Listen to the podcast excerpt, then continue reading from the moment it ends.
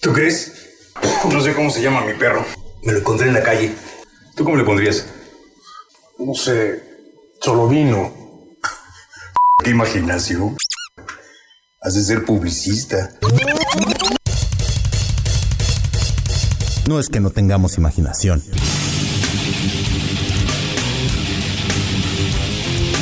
Simplemente es el programa sin nombre. A través de XR57.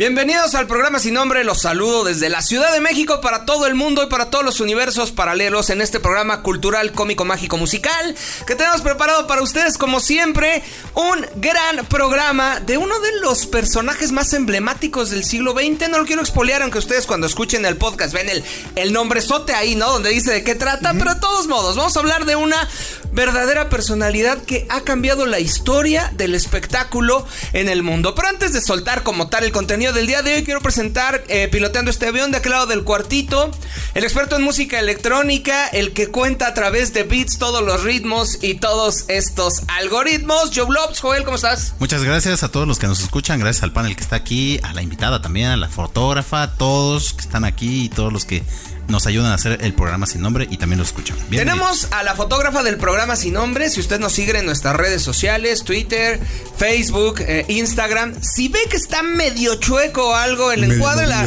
la, la, responsable es Julie. Julie, muchas gracias por estar aquí, está sobre todo al pie de Mañana la mandamos a bautizo, bodas, 15 años. Está en capacitación, aunque me gustaría decir adiestramiento, pero es capacitación, es ¿no? Bueno, muchas gracias, Julie, por estarnos aquí apoyando, sobre todo en este contenido, ¿no? Para nuestras redes sociales.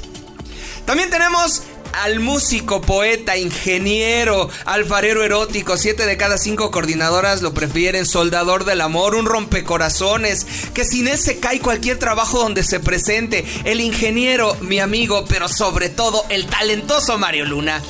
Muchas gracias, Cobita, por esa presentación. Bienvenidos a una emisión más de Ondas Electromagnéticas convertidas en un programa sin nombre. Mi hermano. Sin nombre, caray, excelentemente bien. Continuamos y hacemos esta presentación. El vikingo de Coapa, productor, locutor, también es una barba súper sensual de todo el centro y todos los universos anexos a la Ciudad de México. Juan Carlos. Y caballeros, bienvenidos al único e inigualable programa que no tiene nombre y que se encuentra en la vanguardia de los sonidos exquisitos, recondicionando nuestra idea de hacer radio y adaptándonos a las nuevas formas de comunicación a través del podcasting, siendo así que en estos momentos se encuentran en sintonía perfecta con el programa sin nombre. Y antes de comenzar con el tema del día de hoy, quiero presentar a la mismísima, a la bajo mi manga, a quien pone a temblar a todos nuestros haters. Ella es Adriana Nafarrate. Hola, hola, muy buena tarde, bienvenidos todos y seguramente hoy estaremos deshebrando un poco la personalidad de este cantante tan uh -huh. icónico Polémico. Icónico, muy icónico. De hecho, yo creo que es uno de los iconos de los ochentas. Eh, finalmente, la forma en que se vestía, la, la, forma en que bailaba, fue un icono para todos los años ochentas y que siguió este, finalmente evolucionando en sus ritmos, pero que esta indumentaria que él traía normalmente es clasificada hasta hay este, museos que tienen ahí sus chaquetas, tienen su imagen en varios museos y obviamente pues estamos hablando del mismísimo Michael Jackson. Michael. Michael. Michael. El rey del ¡Au! pop, dicen muchos. El no, rey bueno, del pop. El rey el, del eh, pop. tiene el récord Guinness como el artista más influyente del siglo XX. Sí. O sea, y hemos hablado de, de muchas personalidades, pero hablar de no, nunca dijeron que era el mejor músico, ¿no? O sea, No, eso sí. no, no. Solamente dijeron que era el músico pero- más influyente. de hecho, al principio del programa, cuando estabas diciendo estas menciones Como de que se le iba a salir al decir el que yo no creo que es, ¿no? Sí, no, cada vez que hacemos un programa de algún músico como Elvis, Bob Dylan David Bowie, siempre decimos lo mismo, ¿no? Pero realmente hay que irnos acondicionando más o menos en la parte contextual de, de cada uno de los artistas, ¿no? Finalmente Michael Jackson viene a hacer todo un cambio de ritmos en los años 80, sobre todo en la manera visual. Sí, es- hay, hay que reconocer que tiene el récord Guinness del álbum más vendido. 65 ¿no? mil millones de 65. copias. Es thriller. En, Yo- su primer año, ¿no? en ahorita casa, ya ¿no? son 158 millones. Ah, exacto. Un artista que revolucionó la manera audiovisual, que eso es lo primero que yo le reconocería a Michael Jackson, dado que incluso hubo técnicas de efectos especiales que evolucionaron gracias a sus videos. Pues tuvo su videojuego. No, Sí, y ¿no? finalmente también hay que reconocerle que gracias a Michael Jackson, antes MTV no tocaba música de, o no pasaba videos de música de gente de color. Y finalmente, cuando entra Michael Jackson y también a través de David Bowie, que es uno de los que primeros protesta, que por qué no hay música de negros en este en MTV, pues entran estos videos espectaculares, ¿no? Y Que luego se cambia de eran- color de cuate. No, así no se puede. Bueno, pero eso también fue por otra situación, según Una esto, foto ¿no? sensible. Tenía, tenía. No lo sé, No lo sé, yo no que- conozco un no caso de sé, vitiligo tan, tan, Tan extremo, extremo, ¿eh? claro, o sea, sí, ¿no? este parece que se echó en cloralex. Sí. o sea, ni siquiera. Bueno, es como todo, empiezas con algo que te gusta y dices, ay, quedé bien, ahora más, ahora más, ahora más. Exactamente. Pero finalmente, bueno, vamos a ver estos inicios de Michael Jackson ahí por los años eh, 50. Este, él nace un 9 de. No es cierto, un 29 de, de agosto de 1953, ¿no? De 1953. y obviamente, no es cierto, es un 29 de agosto de 1958 Ah, en no Gary, Indiana. Estados Unidos. Ah, Fue entre. el séptimo hijo de, de nueve, de nueve hermanos. De sus padres son Joseph y Catherine Jackson. A la edad de cinco años, Michael ya cantaba y que actuaba con sus hermanos mayores Jackie, Tito, Yarmin y Marlon. Ellos eran el grupo de Jackson, de Jackson Brothers y cuando se mete Michael Jackson en el grupo, se vuelven los este, Jackson 5. Y luego se convierte en Jacksons, ¿no? Eh, ya cuando sale Michael Jackson finalmente. Ah, sí, sí. Pero Sí, porque continuaron sin él un rato, ¿no? Ey. de hecho, tuvo sus intermitentes. Aquí hay un punto que yo quiero destacar un poquito, ¿no? Que es la parte de la música en cuestión de los Jackson 5. Ellos obviamente son un grupo de hermanos que obviamente están entre la niñez y la adolescencia y que finalmente su padre fue este manager represivo que siempre los estuvo golpeando, siempre los estuvo como diciendo, tienes que cantar esto, tienes que moverte de tal modo, tienes que hacer estas cosas cuando yo lo diga y cuando lo diga, lo- de todos modos lo tienes que hacer como yo lo diga, ¿no? Entonces obviamente eh, esta represión pues va teniendo un trastorno hacia la, el carácter de Michael Jackson y ellos se presentaban en escuelas, se presentaban en, este, en bares, se presentaban hasta en clubes de striptease, entonces era una cosa muy este, chistosa porque obviamente pues, estamos hablando de niños y adolescentes que estaban presentando en un club de striptease, ¿no? Pero finalmente el padre lo que quería era que ellos finalmente fueran esta parte de- del grupo musical y que bueno, tuvieran un éxito. Esto se vuelve un éxito cuando la Motown Records, hay que recordar la Motown Records muy importante porque es la TAM, la Motown y después se vuelve la TAM, la Motown Records de Berry Gordy Jr. Berry Gordy Jr. es este productor que hace canciones bastante buenas y que copia un poquito el estilo de Phil Spector en la cuestión del Wall of Sound y él crea esta, este diseño discográfico para poder darle impulso a toda la gente de color, a todos estos, este, a Jackie Brown, a este, Jackie Wilson, perdón, a los mismísimas Ronettes, a los, a este, Diana Ross, las Supremes, todos estos grupos salen de la compañía Motown. Obviamente la Motown desarrolla un sonido propio en la cual parecía como una cuestión de panderetas, de cuestión de llamada y respuesta. Entonces podemos ver varios ejemplos en la música de los 60 de este sonido Motown.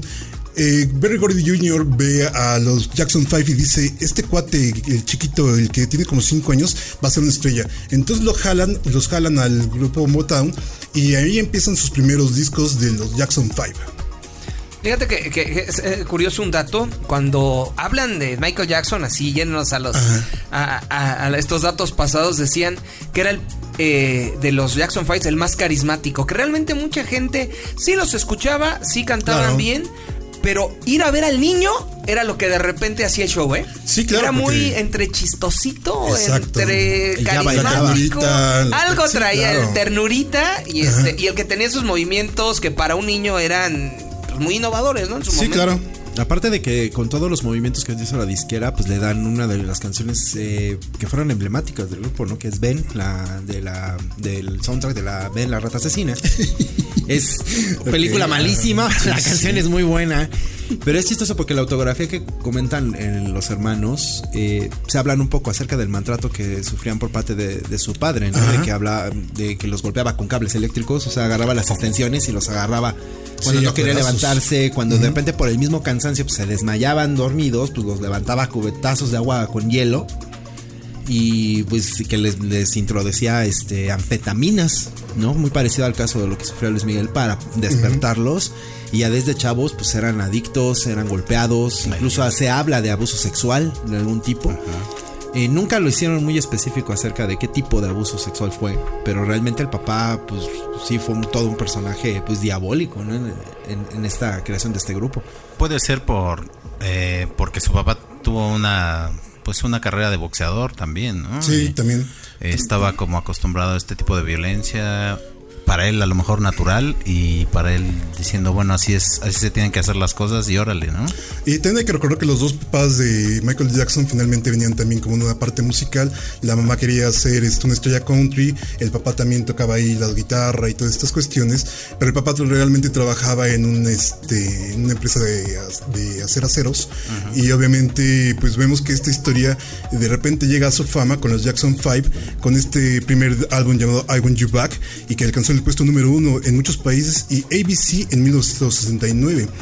Eh, ambos álbumes se vendieron más de 5 millones de copias en todo el mundo respectivamente y finalmente vemos que eh, de- sacan varios discos los Jackson 5 y de repente llega esta ruptura cuando pues, los hermanos empiezan a crecer, ¿no? Y ya de ser adolescentes se vuelven pues ya este, unos hombres y pues cada quien dice, pues yo ya quiero mi novia, quiero mi pareja, quiero este, casarme y pues empiezan a abandonar como que el nido, ¿no? Ya no quiero que me Ya no golpeen. quiero que, ya no quiero que que, no me me golpeen. Ahí se queda mamá con, este, con Janet Jackson y la Toya, ¿no?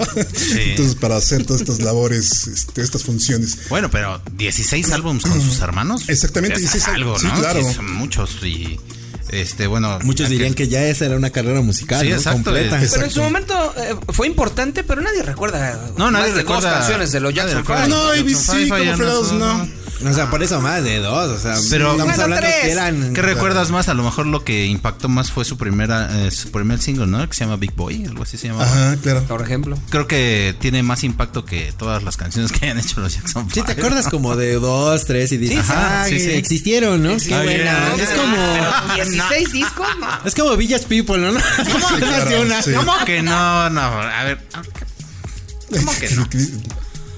Bueno, yo en algún momento recuerdo que en una Navidad salió el. Bueno, y los Jackson 5 habrán hecho algún CD sobre. Navideño, ¿no? Sí, sí Canciones hubo. Christmas, sí, sí hubo Ah, sí, uno. sí, sí, sí, No, de cierto, villancicos. cierto. Estuvo, estuvo bueno. Ese año lo escuché y dije, "Mm, ok, mientras poníamos el árbol de Navidad, pero La lucecita. Pero eso fue todo. definitivo. Pero eso fue padre, todo. estaba Timbiriche en México. Exactamente. Pero, pero hay, eh, impactó más el morrito, ¿no? Sí, Solito. claro. Bueno, el hecho es que Barry Gordy Jr. dice, ¿saben que esta es la estrella realmente de los Jackson 5?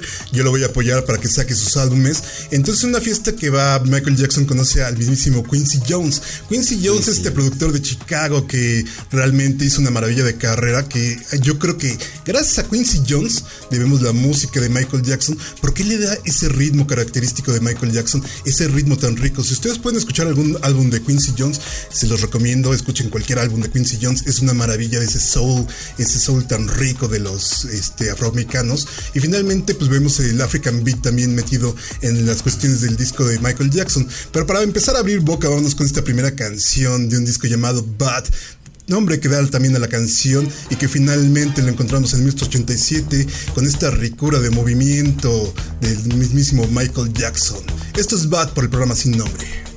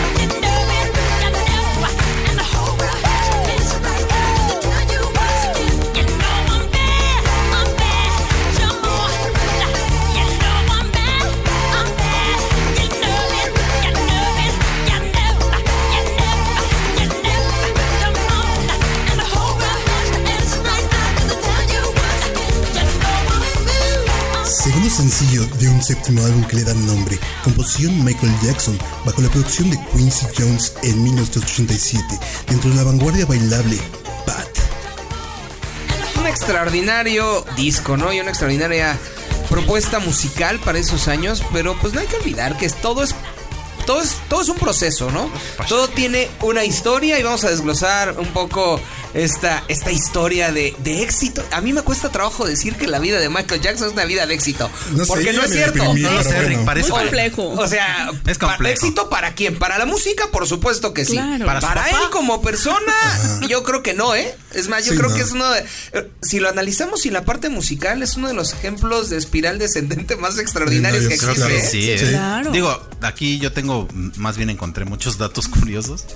Y uno de ellos es que el doctor que fue, pues, culpado por el Ajá. homicidio imprudencial declaró que el papá de Michael Jackson lo castró químicamente desde muy temprano para que retuviera ese timbre y esa tesitura de su voz. Sí, es uno de esos mitos que hay, ¿no? Hay varios mitos alrededor de Michael Jackson. El pequeño de los castrati, ¿no? Sí, Sí, Claro. que es lo que pasa, ¿no? Farinelli. El Farinelli. El Farinelli del Por eso fue famoso, ¿no? El Farinelli del pop. Ese es mi Farinelli. Qué feo. Ese es mi castrati. Qué feo que Si alguien quiere ser como Michael Jackson, ya sabe, ¿no? Pero, debe ser de chiquito. Hubo, ¿no? hubo momentos No, que tuvo claro. Sí, ¿no? Michael. Para, porque ya la adolescencia ya, ah, ya te Sí, no. quedarías así. Soy Hijo, hijo. No, porque esos datos curiosos, ¿no? Su famoso y mítico guante de diamantes. Ajá, también. Blanco de presentación. diamantes. Esa presentación fue muy famosa por el hecho de que eran los el aniversario de la Motown Records y de repente le dicen a Michael Jackson, oye, ¿quieres participar? Y dice, no, no gracias. Y de repente Barry Gordon Jr. le dice, no seas así, no, yo te ayudé a seas acá, ¿no? así. Le dice, bueno, pues si me das un espacio solo aparte de los Jackson 5, pues órale, yo me aviento, ¿no? Y le dice, ah, órale, pues va, te demos tu espacio aparte. Y es cuando entra con esta canción de Smooth Criminal, me parece, eh, que entra con esta canción, entra con una chamarra negra de lentejuelas y este guante tan vistoso de diamantes y que finalmente esa presentación es muy icónica y que de ahí se catapulta como un verdadero showman. No, y a partir de esa presentación le dieron eh, el primer gran contrato de una empresa a un artista, ¿eh? Sí, Ah, de hecho, de hecho no, porque de hecho se las dan desde que están con los Jackson 5. Esa, ¿Lo de este, Pepsi? pe- lo de Pepsi se da Sí, desde los Jackson ah, 5. caray, eso no ya después este, tiene este problema con la disque, con la refresquera, porque obviamente en ese tiempo de los 80s Pepsi fue muy listo y dijo, ah, ¿saben qué? Pues como somos la nueva generación, vamos a, a reclutar a todos los nuevos artistas y entonces que incluyen, que yo no lo vi lo nuevo porque incluyen a Tina Turner, a David Bowie, este, incluyen a Madonna y al mismísimo Michael Jackson. Y tiempo en los después fue Britney Spears. Y tiempo después Britney Spears y Beyoncé. Beyoncé. Beyoncé. Y por ejemplo, en esa presentación de Mountain eh, Ah, de la ajá. eh, también tenemos otro momento icónico que tiene Michael Jackson, que es en Billie Jean en 1983, cuando Ajá. hace la presentación en televisión, cuando saca el famoso paso de la luna, ¿no? El moonwalk. El moonwalk, Que de hecho ese dio la vuelta al mundo porque empezaron a decir que este cuate levitaba, ¿no? Sí, sí. Eh, fue el paso icónico que tuvo Michael Jackson y para casi todas sus canciones, ¿no? Ah, otro dato curioso que encontré de eso es que ese paso ya lo había hecho alguien antes, hasta Sí, hay un video. Él lo hizo muy famoso, pero lo que sí tiene él así de que, lo, que hasta lo patentó fueron los zapatos esos antigravedad de Sí, de hecho se le enseñan ese paso. se lo enseñan. Eh, otro datillo curioso por ahí que encontré ahorita estaban hablando de, de, pues, de cómo era lo de Pepsi y toda esta cosa. Ajá. En alguno de esos comerciales mientras grababa él se quemó la cara y el pelo. Sí, claro. Se le Mientras prende, ¿eh? No hacía, puedes ver ni te se ve Se cómo le se le prende. prende la prende, ¿no? Y que tuvo hasta quemaduras de tercer grado. ¿no? De hecho, Por aquí empieza esta, esta cuestión de las cirugías de Michael Jackson, ¿no? Que Ajá. fueron muy polémicas, porque desde chico también me parece que en un ensayo también se rompe la nariz Ajá. y le hacen dos este, rinoplastías. Y obviamente cuando es esta cuestión del comercial de Pepsi, que con los fuegos este, artificiales, de repente se le empieza a quemar el cabello, nadie se da cuenta y de repente ¡puf! todo se quemó, ¿no? Sí. Entonces lo llevan obviamente a este, emergencias y ahí le hacen otra este, rinoplastía y también le hacen injertos porque también tiene ahí quemaduras en la cabeza y todo este rollo. Y obviamente pues vamos a empezar a ver ese deterioro también en la carrera de Michael Jackson, que no hablamos nada de ella, pero este finalmente empezamos a ver este deterioro por el hecho de que estas cirugías también le representan mucho dolor a Michael Jackson y empieza a recurrir a los barbitúricos. Ah, exacto. Según él se hacían las, eh, las operaciones en la nariz porque ya al final lo vimos muy mal al pobre. Bueno, yo lo vi muy mal. La última vez que. Ajá, sí. Yo sé que pudo haber visitó. muchos, yo sé que pudo haber muchos accidentes o Ajá. cosas, ¿no? Pero él se justificaba diciendo que respiraba mejor, ¿no? Pues no sé si recuerdan que por ahí de 1996 me parece que ya salía el público con una mascarilla Sí, quirúrgica, ¿no? sí. Entonces, este... Con también O sea, ahorita sería normal. es- bueno, hace unos dos años. sí. Estaba adelantada a su época. Estaba muy favor. este muchacho. Ya No, sabía es que, que, venía el recordemos que esa, esa adicción que, él, que él crea porque se vuelve farmacodependiente, sobre todo a, pues, a los barbitúricos, al Bicodín. Ajá, sí. En especial eh, a este fármaco, eh, crean en Michael un dolor eh, psicológico y físico, Claro. del cual es sujeto todo el tiempo. Entonces, él casi todo el tiempo ya tiene que estar drogado para poder este, soportar los, los dolores. Incluso, de ahí una de las explicaciones que sí tiene es que él dormía en una cama hiperbárica. Lo que hacía esto era evitar eh, la condensación de su sangre por tanto medicamento y que le afectara un poco menos al riñón. Ajá. Entonces esto lo que permitiera la oxigenación de la sangre y poder limpiar su, su riñón de forma natural. Sí tenía que dormir dos veces, al menos dos veces a la semana, en un periodo de cuatro o cinco horas dentro de esta cámara hiperbárica. Que hubo una foto ahí que tomó un paparazzi que se fue famosa, que incluso empezaron a decir que era para mantenerse joven. No, realmente Que esa era- creo que la única los 100 explicación años, médica ¿no? que sí tuvo, que sí tuvo justificación de todo lo que se hizo y todo lo que le pasó fue lo único que sí se comprobó. Aunque en una entrevista que le hace ópera a Winfield, le Ah, pregunta sí. directamente que qué onda con, con su cama, ¿no? Con su, con su cápsula en la que. Ah, sí. Y él dice que no es cierto. Así lo dice, que Y no es cierto. Todo lo desmentía él, porque también lo de las cirugías plásticas también lo desmentía es más, él, él- sí. decía que nació blanco, ¿no? Y al final, o sea. Tuvo No un vitiligio inverso, dice. Pero, Claro. pero hay que recordar que uno de los abusos que tenía el papá de Michael Jackson hacia él es que siempre le dijo que era muy moreno y que aparte tenía la nariz La muy ancha. ajá. Sí. Traía nariz de tortuga puedes. sí. Pues definitivamente esto nos lo llevó a generar el trastorno corporal, que Claro. si nosotros lo vemos de forma psicológica, es un trastorno disomórfico corporal. Oh, ¿A qué me refiero con esto?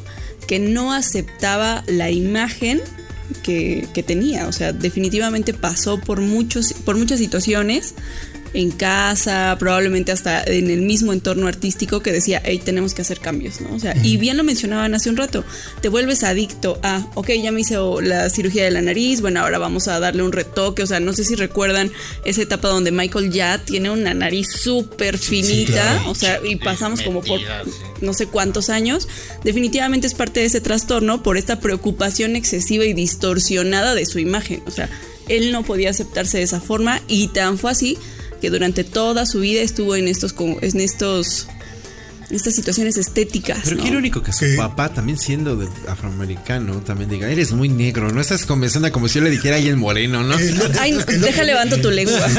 Por favor, ¿no? O sea, Es como decirle, como que yo le dijera un gordo gordo, ¿no? Exacto, Exacto. que el vikingo le dijera eres demasiado balcánico, no, pues no. El otro este, mito que hay acerca de estas cirugías es que empieza porque en 1978 ustedes recordarán que hizo la película del Mago de Oz con Diana Ross. Entonces dicen que Michael Jackson cayó en amor profundo por Diana Ross y dijo yo me quiero parecer a ella. Y es cuando empieza esta cuestión en la que se empieza a recortar los pómulos, la nariz y todo este rollo que ya empieza este vitiligio, y lo hago entre Claro. comillas. No, pues es que es todo un personaje, ¿no? Pero yo creo que una de las cosas que sí hay que destacar mucho de él es que tantos trastornos que él tenía, porque sí era un todo un todo era todo un sujeto de estudio, Sí, de literalmente, Sí, ¿no? sí. sí. Pero sí hay que rescatar también la cantidad de millones que él donó. O Ah, sea, sí, sí. claro. él sí. ayudó a muchísimas fundaciones. De hecho, él fue el iniciador del movimiento este de dinero en África, ¿no? Con la canción de. que es coautor de la canción Ah, de, claro, de- We Are the World. We are- Que hay, hay que recordar que esta cuestión de We Are the World sale por la cuestión de que el mismísimo este, cantante de Boomtown Roots, este, Bob Geldof, ve un documental en la BBC, le habla a este cuate de Mike Ulrich de Ultravox, y le dice, oye, hay que hacer algo para rescatar esta cuestión en Etiopía, ¿no? Entonces deciden hacer un disco donde se va a hacer el Live Aid y que finalmente se plasma primero en esta canción de Do They Know This Their Christmas y finalmente la contraparte de Estados Unidos hace junto con Quincy Jones esta canción llamada este We Are the World. We Are the World. Pero también tuvimos nuestra contraparte en México que también Vicente Fernández, Bueno. José José y todos Bueno, ellos maravilla. cantados. México siempre se tiene que meter. Dice, "Ay, voy yo". Ahí voy yo también, ¿no? Pero hay que recordar que en 1972 salió un disco llamado Got to Be There. 1972 también está el disco Ben. Después en el 73 tuvimos el Music and Me. En el 75 estuvo Forever Michael. Y en el 70 estuvo Off the Wall. En el 82 estuvo Thriller. Y del 87 vamos a rescatar esta canción de un disco llamado Bad. Que realmente también traía la producción de Quincy Jones, como les decíamos, de este eh, portento de músico y que le todo este ritmo que realmente fue creando a Michael Jackson. Esto es The Way You Make Me Feel a través de los sonidos de el programa sin nombre.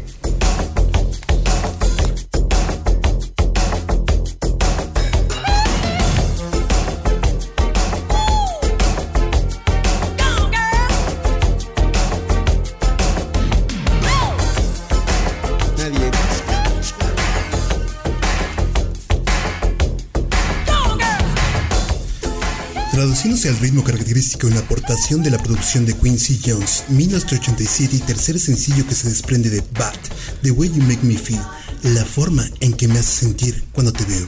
Uff, Michael Jackson. ¿Sabes qué me gustó? Aquí El es eh, uf. el uf. Uf, Uf, es. Michael Jackson. No, no, es- La forma que me haces. Yo, yo pensé que iba a ser. No, no, Lo que usted no sabe es el paso de baile que se aventó cuando le hizo. Claro.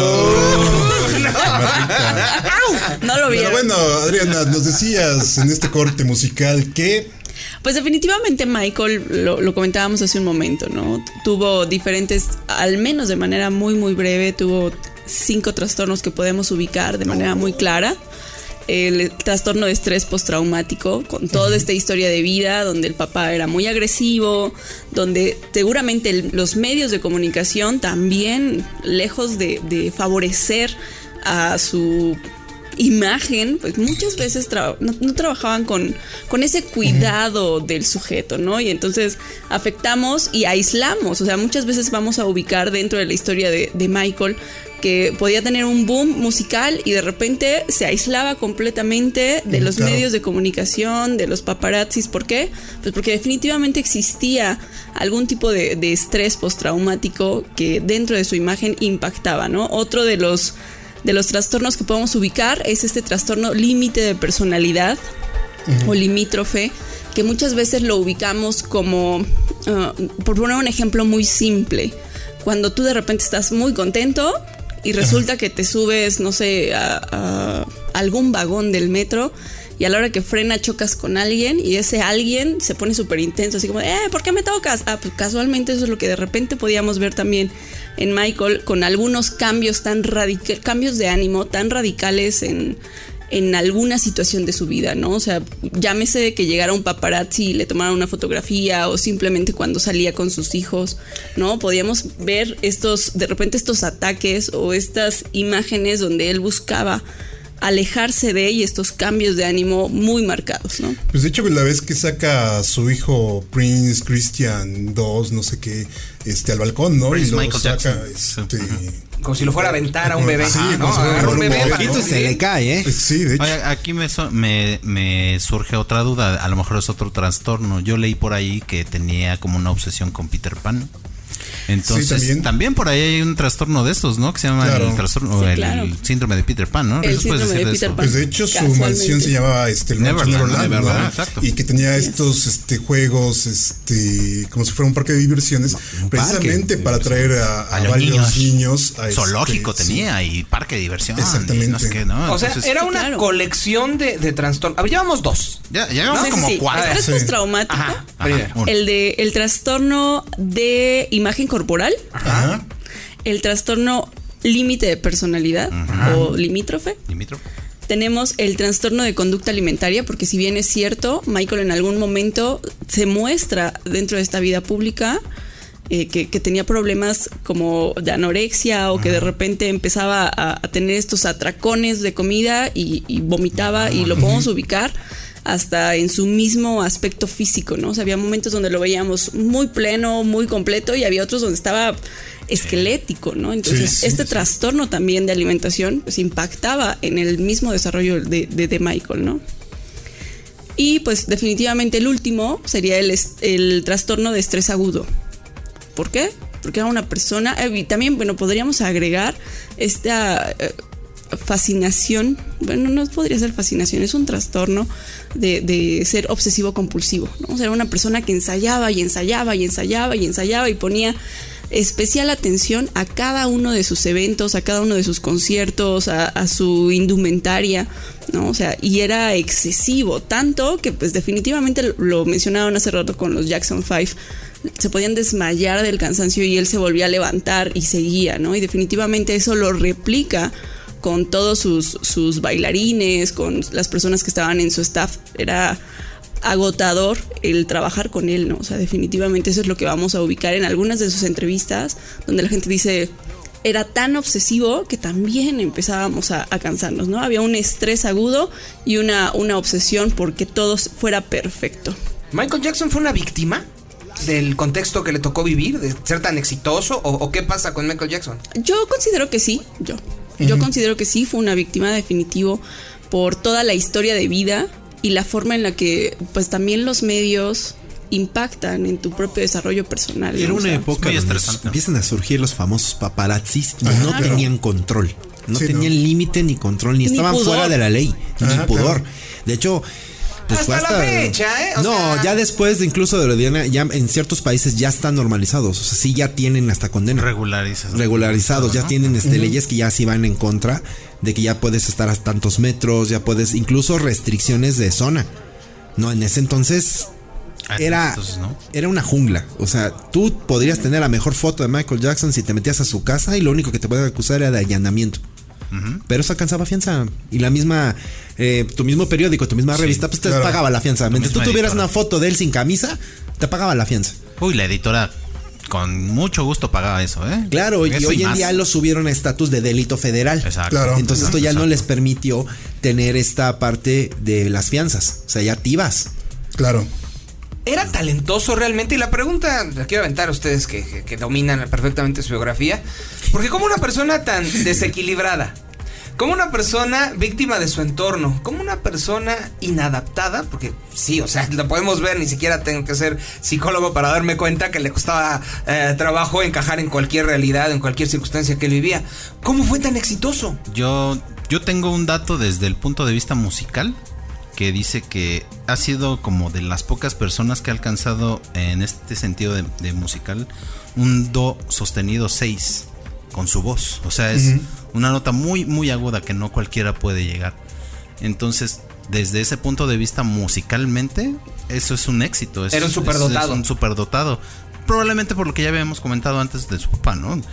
Pero ya tener esa voz y ya tener esa, esa herramienta de trabajo para un cantante es una gran ventaja, por sobre todo si la más baja, la nota más baja que alcanzó fue un mi bemol 2. Entonces también tenía un pues un rango eh, extremadamente amplio en su voz que no cualquiera tiene.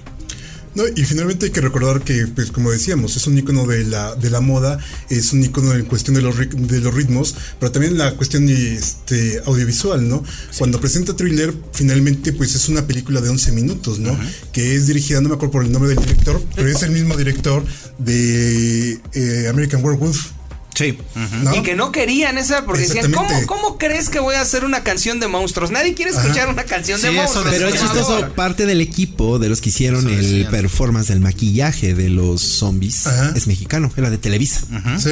Eh, yo creo que también parte del, del éxito Ajá. de Michael Jackson, eh, pues en el talento, en el baile, indudablemente Claro. él combinaba pasos de tap con pasos de ritmos afroamericanos y No, los adaptaba. ¿no? Y hay que aparte de recordar que toda la influencia de este baile pues viene de que se juntaba con eh, James Brown, que se juntaba con este Sammy Davis Jr., que era del Rat Pack de Frank Sinatra. Este también está esta cuestión que siempre admiro mucho a Jim Kelly. A Jackie Entonces- Wilson también, ¿no? A Jackie A Jackie Wilson. Wilson, sí. Que también era parte de la Motown Records, ¿no?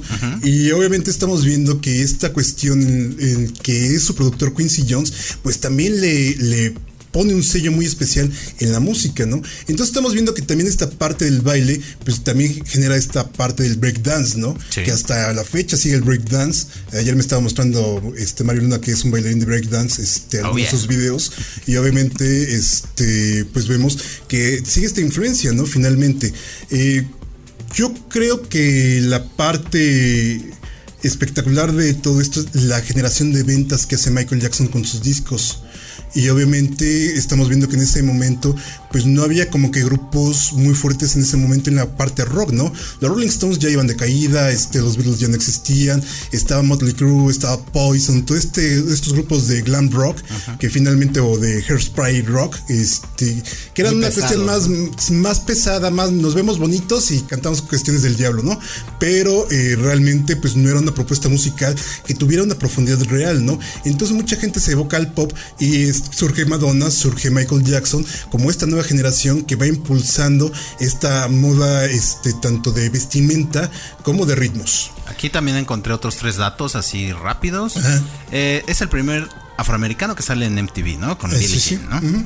Eh, número dos, este, se, se unió con Stephen King para hacer un cortometraje que se llama Ghost. Entonces ya eso habla mucho de, de que va más allá de la música, ¿no? Claro. Y tercer dato es que tiene el video musical más costoso de la historia de la música. Ajá. Nada más para producir ese video fueron 4 millones de dólares. Wow. Sí, no manches. Entonces, de aquel entonces. de aquel entonces, claro. ahorita serían 8 millones de dólares a lo mejor, ¿no?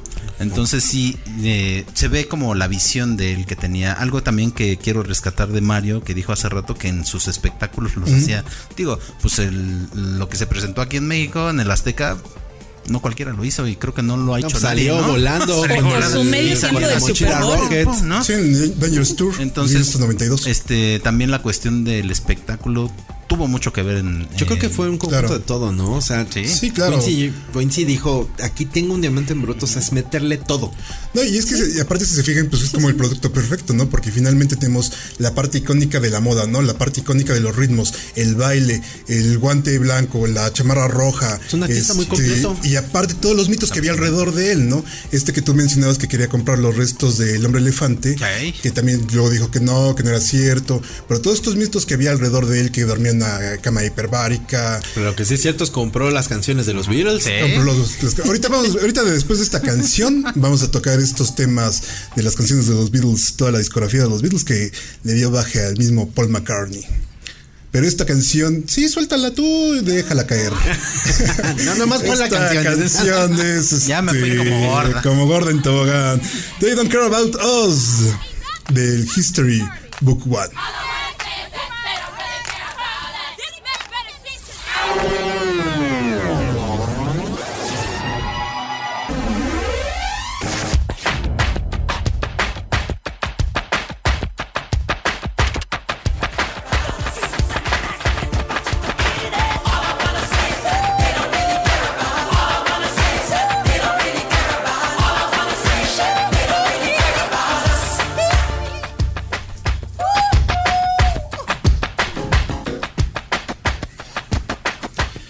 Controvertida propuesta lírica ya en 1995 marcando el pasado, presente y futuro del álbum History, Book One, bajo la producción de él mismo, They Don't Care About Us, ellos no se preocupan por nosotros, protesta en tonalidades de re menor de compás cuatro cuartos en un tempo lento de 90 beats por minuto, Michael Jackson. Vámonos. Oye, este, este muchacho siempre innovó y tuvo. Bueno, creo que ha sido de los pocos que han tenido álbumes post, ¿no? Sí. Después de que ya no está, Ah. sacaron dos álbumes. Fíjate que, que- que hay un dato muy curioso que este, empiezan a grabar eh, eh, Freddie Mercury y Michael Jackson Ah, sí. unas colaboraciones muy importantes y iban a hacer dos discos me parece Sí, y de repente se pelearon, ¿no? no lo que pasa es que Michael Jackson un día dice ah sí yo vamos a grabar pero quiero que traigan una llama al estudio What the? Sí, una llama de estos animales Sí, de ah, Sudamérica, este, unos cuadrúpedos, ajá. Entonces, este, Freddie Mercury dijo, sí me gustan las cosas raras, pero no tan raras. No, no tan, no tan que te lo diga Freddie Mercury. Ese ya está muy extremo, ¿eh? Claro, ya, ya, dijo, ya, no, porque ¿sabes había qué? pasado los límites. Pero, ¿no? pero como para allá, por comentábamos en favor. un corte, ¿no? Yo creo que una de las magias de, la, de las ventas de los discos de. Michael Jackson eran los videos. O sea, Los la- la- videos, es la, que la los gente videos, papá. incluso lo ubicaba por los videos. Sí. Pues ya ves que la canción de Bad también es este. El video lo hace Martin Scorsese. Sí. Sí, o sea, O sea- realmente- sí, y se peleaban, ¿eh? Incluso hasta Spielberg llegó a participar, creo que en el de Scream. Es Sí, más, ¿te, eh, acuerdas, ¿te acuerdas que una vez me dijiste algo de los videos de Phil Collins que parecían sí. cortos primero? Sí, claro. Pues es que Michael Jackson hacía eso, ¿no? Era, Sí. era como un corto. El de Moonwalker. películas. Sí, El de claro. Moonwalker, el video es como de nueve minutos, pero cuatro de esos nueve minutos. Sí, Es el como- intro. Es el sí, es intro, como el ¿no? intro que Claro. te da flojera y ya luego viene la ya, canción, pon ¿no? la rola, Sí, ¿no? ya. Fíjate que yo ya siempre fui un por delincuente juvenil y mi Hasta primer navaja automática fue porque la vi en un video. O sea, en el de Billie Jean, que saca la, navaja y el de a navajas con el Pero baile. aparte eran horribles esos videos porque No, era, como- era It, ¿no? Era exacto. me, me compré mi navaja, no sé para qué. Porque pues, no- hasta ellas pero como aparte- peleaban acá estatus. bailando y así, ¿no? Pero aparte eran malísimos porque era esta cuestión de que somos muy malos, pero vamos a bailar mientras nos, Sí, sí, nos claro, bajamos, ¿no? vamos a Mientras nos navajeamos. ¿no? Bailaban malo. Entonces, aquí- aparte era como esta cuestión de West Side Story, ¿no? Y el bueno y el malo se agarraban de la mano y. Sí, no, no, no, no era porquería. pero Bueno, bueno. eh, para ese Sí, entonces la eran muy buenos. Pero los todo el mundo hizo el paso ¿no? de Beat Sí, claro. Y todos acá le hacían. "Uh, beat it, beat Es it". que la neta, fuera del No, micrófono. yo sé que no me ven, pero. pero acá. Pero sí. No, sea, ahora eran batallas de baile, ¿no? Ahora, exacto, Eran batallas de a baile, golpes. sí. Eran batallas de O sea, baile. qué ridiculez. Sí, Perdón, pero sí, qué sí, ridiculez, ¿no? Es que de ahí Yo viene no sé cómo mucho. Martin Scorsese se, se prestó para esas cuestiones, pero bueno. Es que de ahí viene mucho esta. A todo tienen de- un precio, de- ¿eh? es- Estados Unidos tiene como esa costumbre de, de- las coreografías y los bailes. Claro. Y creo que viene mucho de esa parte, ¿no? De Sí, Michael. pues venía mucho de la influencia afroamericana, ¿no? Como le decíamos, el African Beat eh, realmente este, permea mucho en estas cuestiones rítmicas y vemos este baile que también lo permea en las calles, ¿no? Porque cuántas veces no veíamos en las calles de Nueva York a gente bailando de esta manera con su grabadora y ahí dándose giros en las aceras, ¿no? Entonces realmente esto permitió para que también fuera como que involucrándose la gente y creando una pequeña comunidad de personas que se sentían adaptados a través del baile. Es que pegó con todos. Pegó con Sí, la claro. gente de color serio. Pegó con la gente de color claro. Pegó con los eh, de preferencias diferentes. O sea, es que Dios pegó mío. con todos. Ajá. Pegó con todos. Gente de preferencias diferentes sentían Ajá, eh, claro. identificados. O sea, todos Y es que casi Michael todo lo que hacía Michael Jackson era emblemático. O sea, Sí, sí. fue el primero en sacar un animatrónico en un concierto. Con esta canción de thriller, precisamente sacó un monstruo gigante Claro. mecatrónico que lo vence con su sombrero. O sea, y el sombrero le salen chispas. Claro. O sea, ¿Cómo no? le metía efectos. Dice, Y James que era como un superhéroe, salió con su mochila Rocket volando del estadio Azteca. Dices, Como James Bond también. Ajá. Llega el Super Bowl y dice, ah, me lo dan medio tiempo. Casi todos se presentaban en medio con sus baterías a cantar y ya él icónico. llega, hace una presentación y empieza esta onda de los espectáculos de medio Y tiempo. aparte Claro. fue de día. O De sea, día. todo fue de día. de Yo creo que de noche ha sido todavía más espectacular. Espectacular, ¿eh? claro, sí. Sí. Oye, eh, este eh, Michael Jackson era una persona muy estrafalaria. No, hombre, Y, ¿cómo crees? este, no, hombre, ¿cómo no, crees? no. O sea, Un no. leve. Su vestimenta, Sí, ¿no? y encontré acá unos datos medio raros. A ver, échale. A ver, échale, échale. Él quería construir un robot de 15 metros en el desierto de Arizona. Para que se viera desde el avión, ¿no? Para que se viera desde el avión y desde el aeropuerto, ¿no? Ajá, claro. Entonces digo, era una persona como que muy estrafalaria No, pues en este- en da- este sentido. Ajá. y también hace rato algo dijo Mario, ¿no? Del, de que quería comprar Marvel.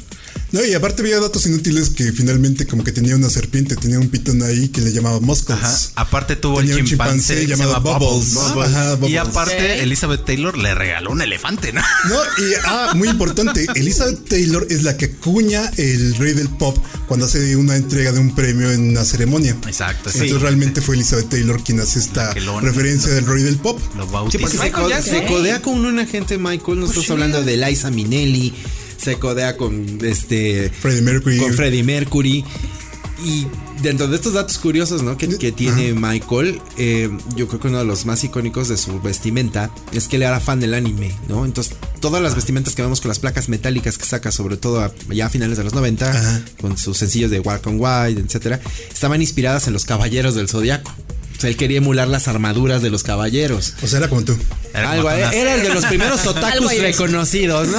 Ah, ah, también eh, lo, lo nombraron rey en, en Costa de Marfil, en un pueblo. Sí, sí, algo que sí, se llama sí. Yabu. Sí, sí. O sea, King Yabu. alguien que, te- que- que tú llegues nada más por ser cantante y que te digan tú eres el rey de aquí. No sí. nada más el rey del pop. Nada más, le, fa- nada más le faltó instaurar la prima nocta, ¿no? Exacto. Bueno, yo creo que otro dato curioso es que ha sido la única persona del medio musical que tiene su propia atracción en Disney, ¿no? Claro. O sea, en Epcot encuentras un, un simulador. Bueno, creo que ya ahorita no existe, pero en su momento estaba un simulador y era Michael cantando con extraterrestres y tú te ponías tus lentes 3D, ¿no? O sea, Sí, claro. Que en todo lo que era ¿no? tecnología O sea. innovó. De hecho, en, en una entrevista que sacaron en Discovery Channel, sacan que en su último planeación de este último concierto antes de fallecer, lo que está que él muere cuando está planeando un regreso, una, una gira mundial.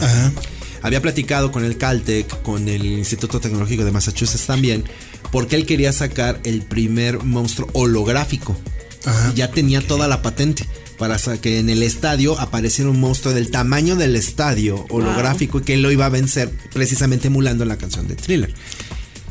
Estamos hablando de que este cuate financió toda la investigación, financió todo, porque él gastaba, que ese es otro dato curioso, es una de las personas que gastaba, pero a medidas descomunales, llegaba a gastar Sí, hasta 7 millones de dólares al día. Sí.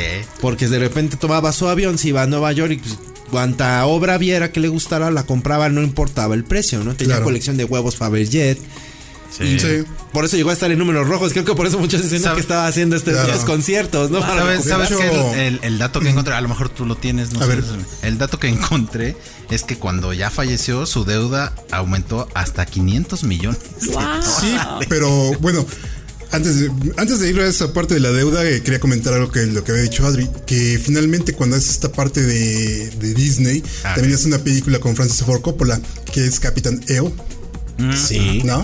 Pero la parte importante de lo de la deuda de Michael Jackson es que eh, se dice que es el único artista que sigue fabricando millones después de su muerte. de su muerte. Entonces, esa deuda que él tenía con su muerte la saldó. Exacto, exactamente. Y O sea, se fue sin buró de crédito, ¿no?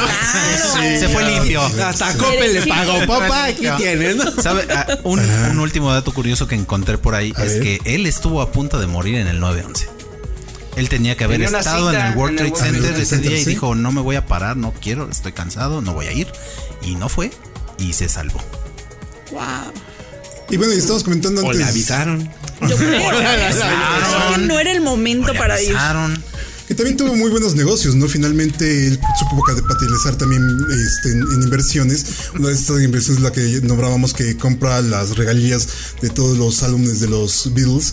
Que él- Paul McCartney, que ustedes recuerdan, ¿cómo se llama la canción que hizo con Paul McCartney? The Girl is Mine. This Girl is Mine. Mine. Esto es This Girl is Mine, que de hecho hay este video. eh, ahí le platica a Paul McCartney, ¿sabes qué? Yo voy a comprar los derechos de los Beatles y voy a invertir y no sé qué tanto. Y dice, ah, ok, perfecto. Y a la mañana siguiente Michael Jackson le habla a su corredor de bolsa y le dice, compra esto. Lo guachicoleó. dice, Lo ¿no? chicoleó. 250 temas de los Beatles. Exactamente. En Entonces, México diríamos lo chamaqueó. Que yo creo que eran muchos, ¿no? Eran y cuando muchos. realmente Paul McCartney pensaba que su competencia iba a ser Yoko Ono, pues no, cual su amigo lo. Sí, ah, exacto, ese Lo gritito. chapulineó. Sí, tal cual. Sí, oye.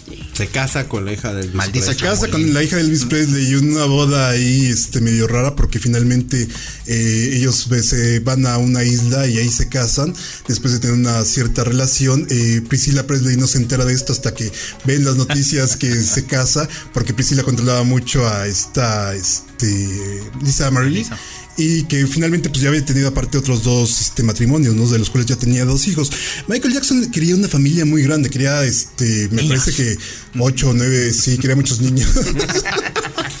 Esa Quería, polémica. este, ocho o nueve niños que finalmente... Todo sea por los niños. Priscila le dijo en un momento, no, pues sí, criaturas. ¿cómo quieres tener la familia si no tenemos sexo, no? Entonces fue como un rollo medio raro ahí. Y de ahí se desprendieron miles de mitos también. Que fue Exactamente. inseminación Sí, por ahí también encontré- ay, perdón. No, fue pues de hecho, este, supuestamente se eh, inseminó artificialmente a una mujer con la, que con la cual se casa, está retroalimentando un poquito los micrófonos. Ay, qué y este, y de ahí, obviamente, nacen sus dos hijos, ¿no? Son dos hijos los que tienen, ¿no? Me parece. sí.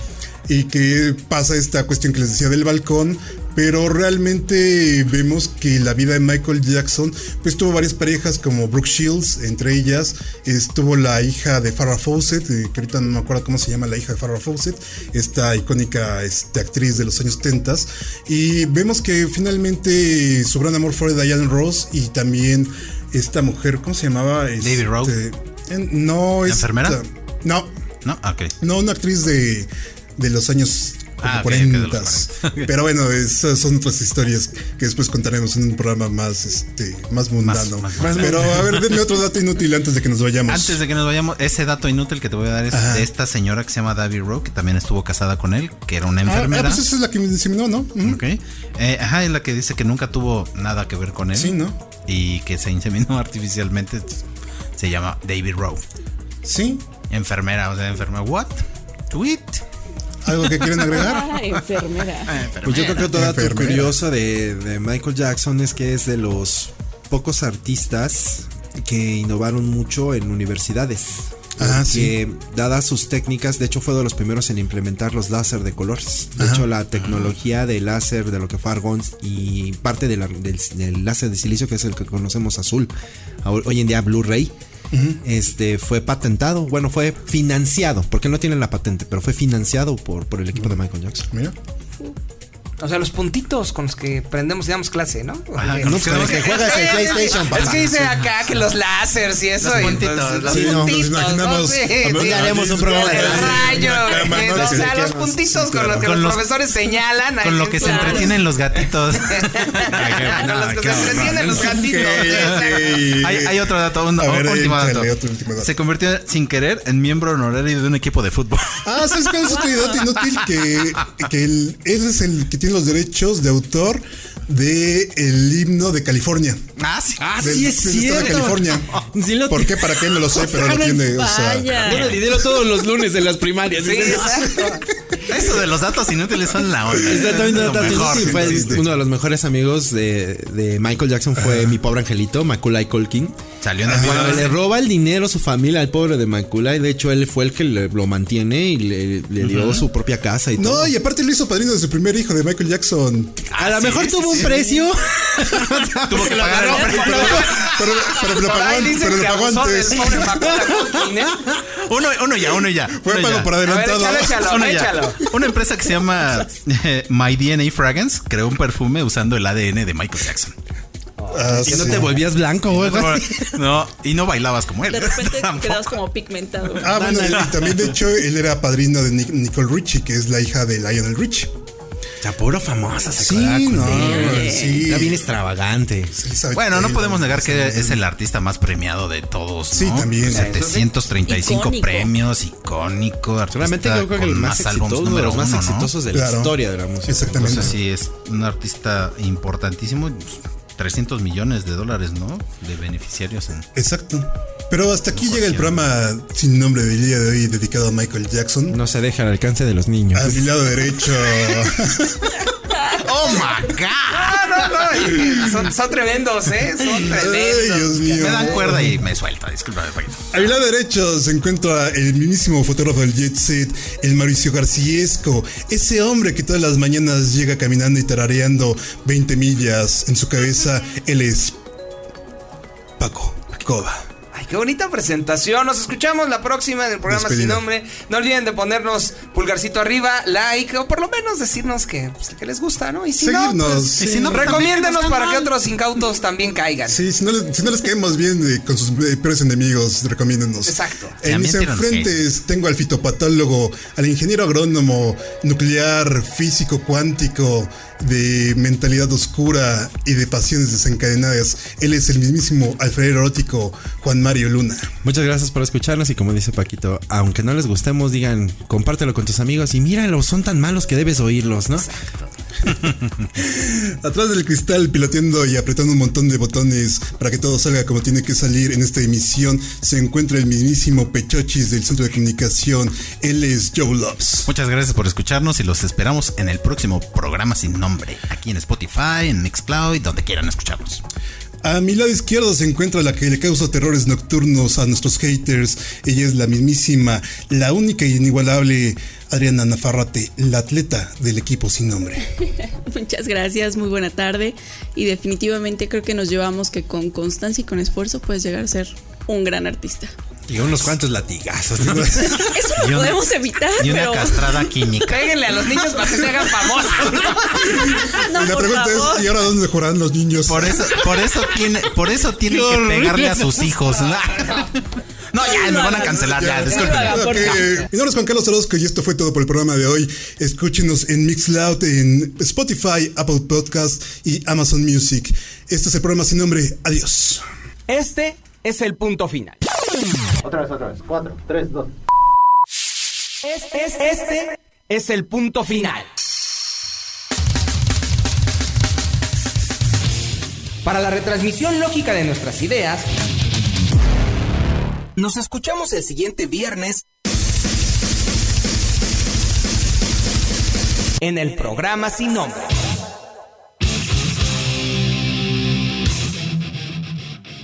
por XR 557.